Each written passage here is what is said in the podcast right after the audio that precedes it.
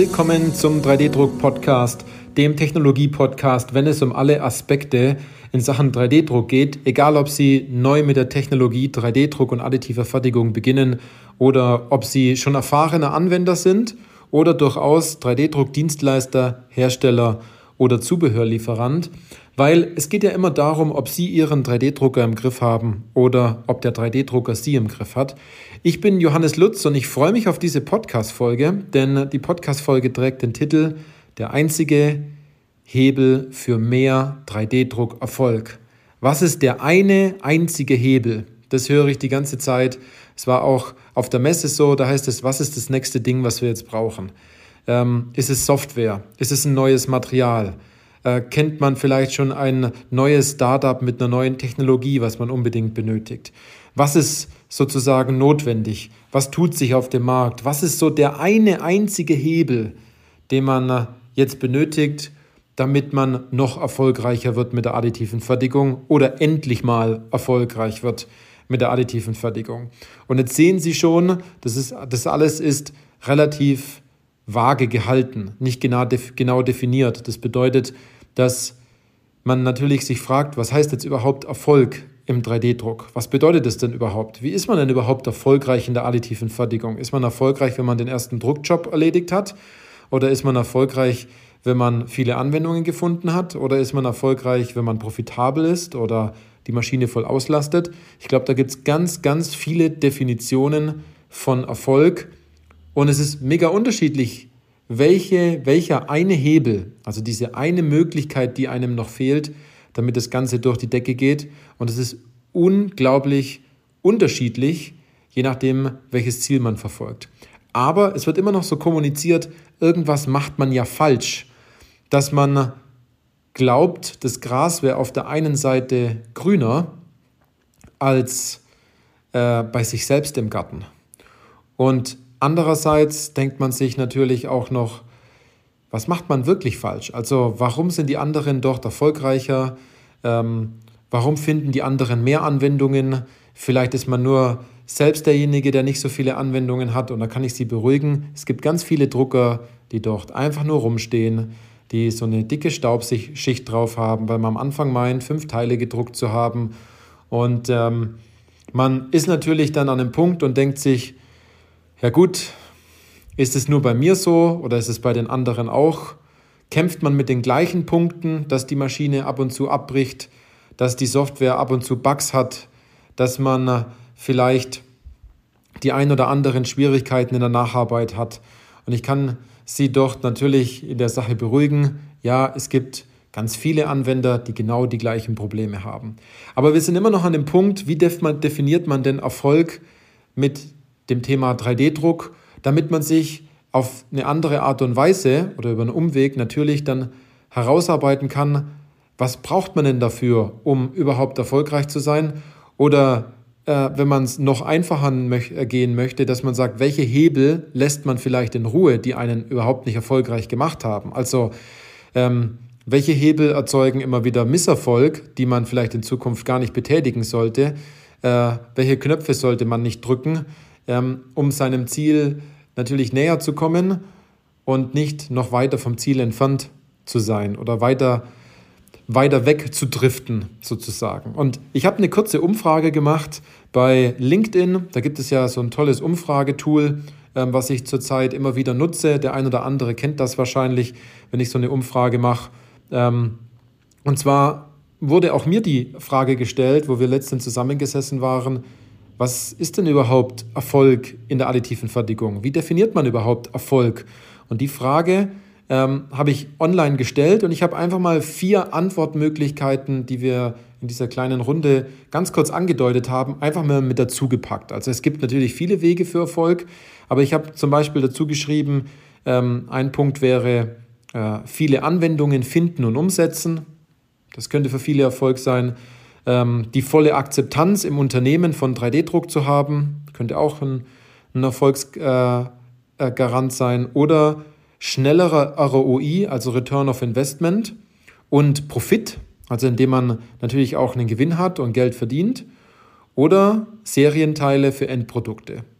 Und Sie haben es jetzt wahrscheinlich schon gemerkt, natürlich ist es so, wer viele Anwendungen findet, der wird wahrscheinlich auch eine hohe Akzeptanz haben. Und wer eine hohe Akzeptanz hat, der wird vielleicht auch schneller zu seinem ROI und zu seinem Profit kommen.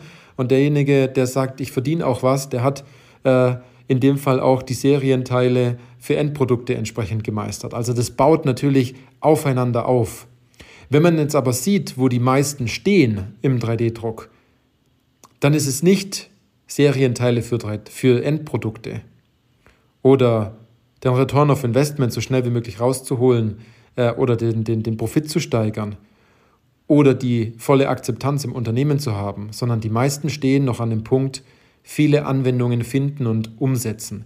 Und das ist auch mit 46 äh, Prozent am meisten beantwortet worden und ähm, darauf gefolgt von voller Akzeptanz im Unternehmen mit 31 Prozent, schneller ROI und Profit mit 12 und Serienteile für Endprodukte auch mit 12.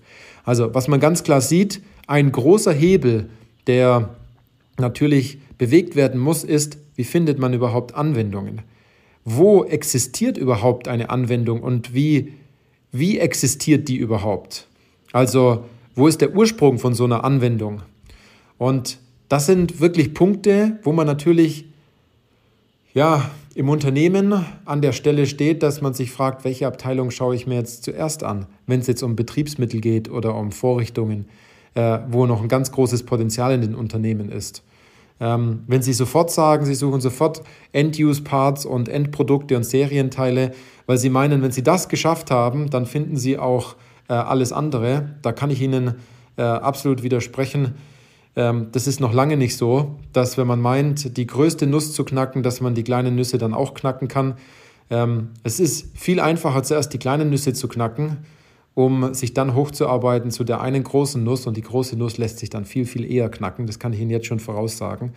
Also, was man ganz stark merkt, dass es eigentlich einen Hebel bräuchte, wie man Anwendungen findet, wie man äh, vor allem im Unternehmen dort vorgeht, welche Worte man sagt, wie man auf Abteilungen zugeht, was man in die Präsentationen mit reinpackt, welche Aktionen sozusagen gemacht werden müssen, um im Unternehmen das Thema additive Fertigung voranzubringen, ähm, damit man auch die Anwendungen findet. Weil sie stehen natürlich an der Stelle, dass sie sagen, so, jetzt suchen wir Anwendungen und das, was sie zuallererst sehen, ist das, was man von den Zeitschriften her natürlich kennt.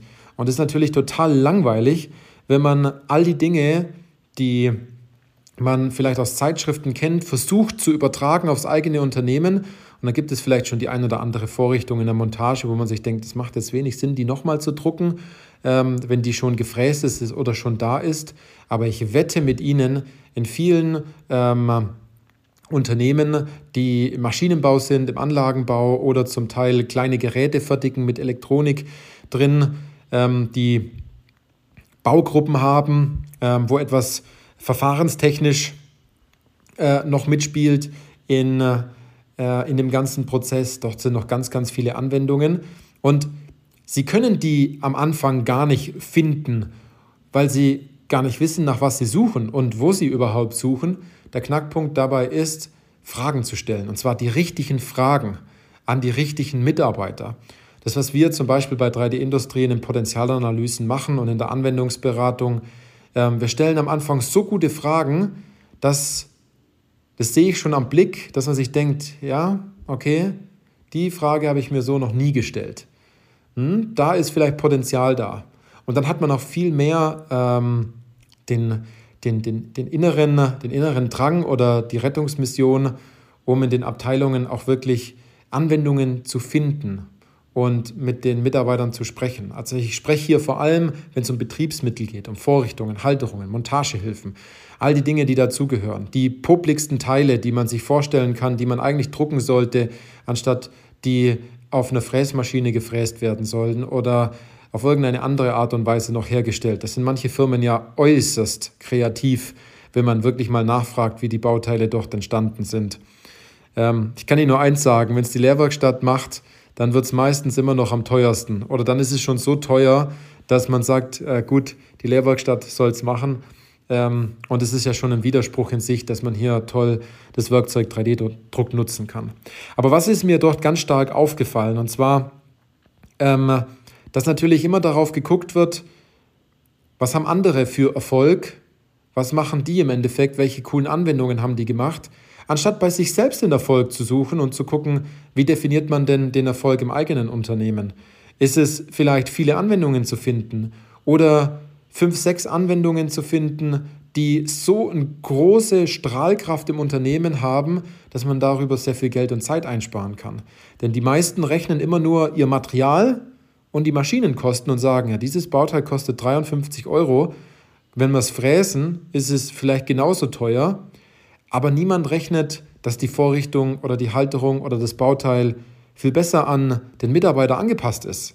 Dass derjenige viel schneller damit arbeiten kann. Dass man das Bauteil vielleicht notfalls nochmal druckt oder dass es noch viel mehr Funktionen gibt in diesem Bauteil und sich der Mitarbeiter sehr, sehr viel Zeit einspart dadurch. Vielleicht auch sehr viel Frust einspart ähm, und äh, die anderen Tätigkeiten, die noch anstehen, mit viel mehr Leichtigkeit machen. Das wird ganz oft nicht verglichen und die, dieser, dieser Gewinn und dieser Erfolg, den man mit 3D-Druck hat, der liegt ganz oft verdeckt. Ähm, den muss man erstmal äh, freischaufeln. Und ähm, da sind viele natürlich dem Irrtum unterlaufen, dass man denkt, das, was die Branche als Erfolg definiert, muss auch in dem Fall der eigene Erfolg sein. Und ich kann, ich, kann, kann Ihnen sagen, das ist nicht so. Also, dass die Branche sagt, das ist jetzt der Erfolg und das wird jetzt so gemessen. Und man selber denkt, ja gut, ähm, wenn ich das nicht habe, dann bin ich nicht erfolgreich. Das stimmt aber nicht. Es ist nämlich nur in Ihrem Kopf und es ist nur etwas, wo Sie miteinander verknüpfen, was überhaupt keinen Sinn macht. Und was mir noch aufgefallen ist, um diesen einen einzigen Hebel zu finden, ist das Thema Opportunitätskosten wird total vernachlässigt. Also Opportunitätskosten sind ja ähm, der vergangene Nutzen von einer ja, nicht gewählten oder realisierbaren Handlungsalternative, wenn man das so sagen kann. Das bedeutet, wenn äh, man äh, das und das nicht macht, dann hat man natürlich entsprechend ähm, Nachteile. Und ganz oft werden nur die offensichtlichen Dinge gemacht. Wie wenn wir jetzt was einsparen wollen in einer Abteilung, wird erstmal an den Putzlumpen gespart. Ja, das ist ja das beste Beispiel dafür. Dabei sollte nicht daran gespart werden, sondern vielleicht an Prozessschritten sollte eingespart werden, ähm, indem man manche Dinge vielleicht viel cleverer angeht, anstatt sagt, was kostet mir denn jetzt am Anfang erstmal viel und da fange ich an zu sparen, sollte man eher den ganzen Prozess angucken und äh, nicht an diesen einen Kosten für die Bauteile sparen, sondern mehr Ausbringungsmenge hinbekommen. Ähm, viel schneller und produktiver arbeiten, dass man mehr am Ende des Tages auch einfach hinbekommt. Denn wenn man mal gegenrechnet, alleine so ein einfaches Beispiel, ein Mitarbeiter, der kostet Ihnen vielleicht 60 Euro die Stunde mit ein paar allgemeinen Sätzen, die da noch dazukommen. Ähm, im Unternehmen, Gemeinkostensätze und so weiter, mit dem Druck, äh, ohne Drucker etc. Ähm, und der Mitarbeiter spart sich nur eine Stunde am Tag ein. Ich spreche jetzt wirklich nur von einer Stunde, weil das ist schon wirklich machbar, wenn man eine gute Vorrichtung hat ähm, oder gute Vorrichtungen einsetzt in der Montage. Dann sind es am Ende des Tages, am Ende des Jahres, wenn man das so rechnet, wenn einfach diese Stunde immer beibehalten wird und die Teile immer wieder kommen, ähm, die er dort produziert oder umbaut etc. Und man jetzt ungefähr auf 220 oder 200 Arbeitstage rechnet, dann sind es am Ende des Jahres auch 14.000 Euro, die eingespart werden. Das sind 14.000 Euro, die sie vorher nicht hatten. Und wenn man natürlich dann sagt, gut, das Bauteil kostet mich aber 300 Euro, jetzt stellen Sie mal 300 Euro mit 14.000 Euro entgegen. Was würden Sie jetzt machen? Ich glaube, das ist ein No-Brainer diesbezüglich. Also es gibt nicht diesen einen Hebel. Dieser Hebel ist immer äh, ähm, abhängig davon, in welcher Situation Sie sind und andererseits auch noch davon, was für Ziel Sie erreichen wollen. Aber ein großes Ziel von ganz vielen, wie jetzt auch in dieser kleinen LinkedIn-Umfrage, die ich dort gemacht habe, ist, wie findet man Anwendungen? Und vor allem, wie setzt man die Anwendungen um, dass man diesen ganzen Widerstand, der dort stattfindet, einfach rausnimmt, um dieses Potenzial auch deutlicher zu heben. Da muss man nicht mal viel umdenken, äh, wie andere im Markt sagen, dass man dort äh, ganz arg viel umdenken muss und man muss alles anders machen. Nee, man muss es erstmal richtig machen. Das ist immer das Richtige dabei, also das Wichtige dabei. Indem man einem Leitfaden folgt, und zwar so einfach, wir haben einen Leitfaden gemacht, wie man Anwendungen findet, wie man den Ursprung von Anwendungen findet, wie man das richtig kommuniziert, wie man nochmal nachhakt und nachfragt, Das ist für Sie jetzt wahrscheinlich etwas, ja, dann fragt man den Mitarbeiter halt, aber Sie werden damit wenig Erfolg haben, geschweige denn, dass Sie das vielleicht überhaupt machen, weil die meisten machen es gar nicht. Das, wir haben so einfache Leitfäden geschrieben, dass Sie mit Ihrem Finger einer bestimmten Linie folgen können.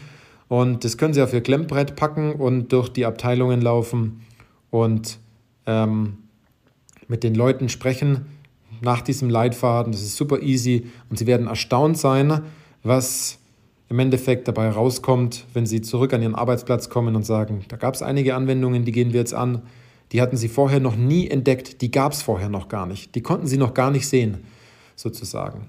Also, wenn Sie an den Punkt kommen wollen und Sie sagen, Sie wollen den einen Hebel jetzt für sich in Ihrer Situation herausfinden ähm, und dann auch noch umsetzen, dann wissen Sie ja, was im Endeffekt zu tun ist. Äh, kommen Sie einfach auf uns zu, sprechen Sie uns an auf LinkedIn oder äh, sprechen Sie uns über das kostenfreie Erstgespräch an. Tragen Sie sich dort ein, holen Sie sich dort einen Termin. Ähm, Sie werden auf jeden Fall mit einem, ähm, mit einem Aha-Erlebnis rausgehen und mit einem Plan, was Ihre nächsten Schritte sind. Und dabei entscheiden wir dann im Endeffekt gemeinsam angehen oder ob Sie die ersten Dinge dann alleine versuchen. Also, in diesem Sinne, so viel zu dem der einzige Hebel für den 3D-Druckerfolg und äh, bis zur nächsten Podcast-Folge.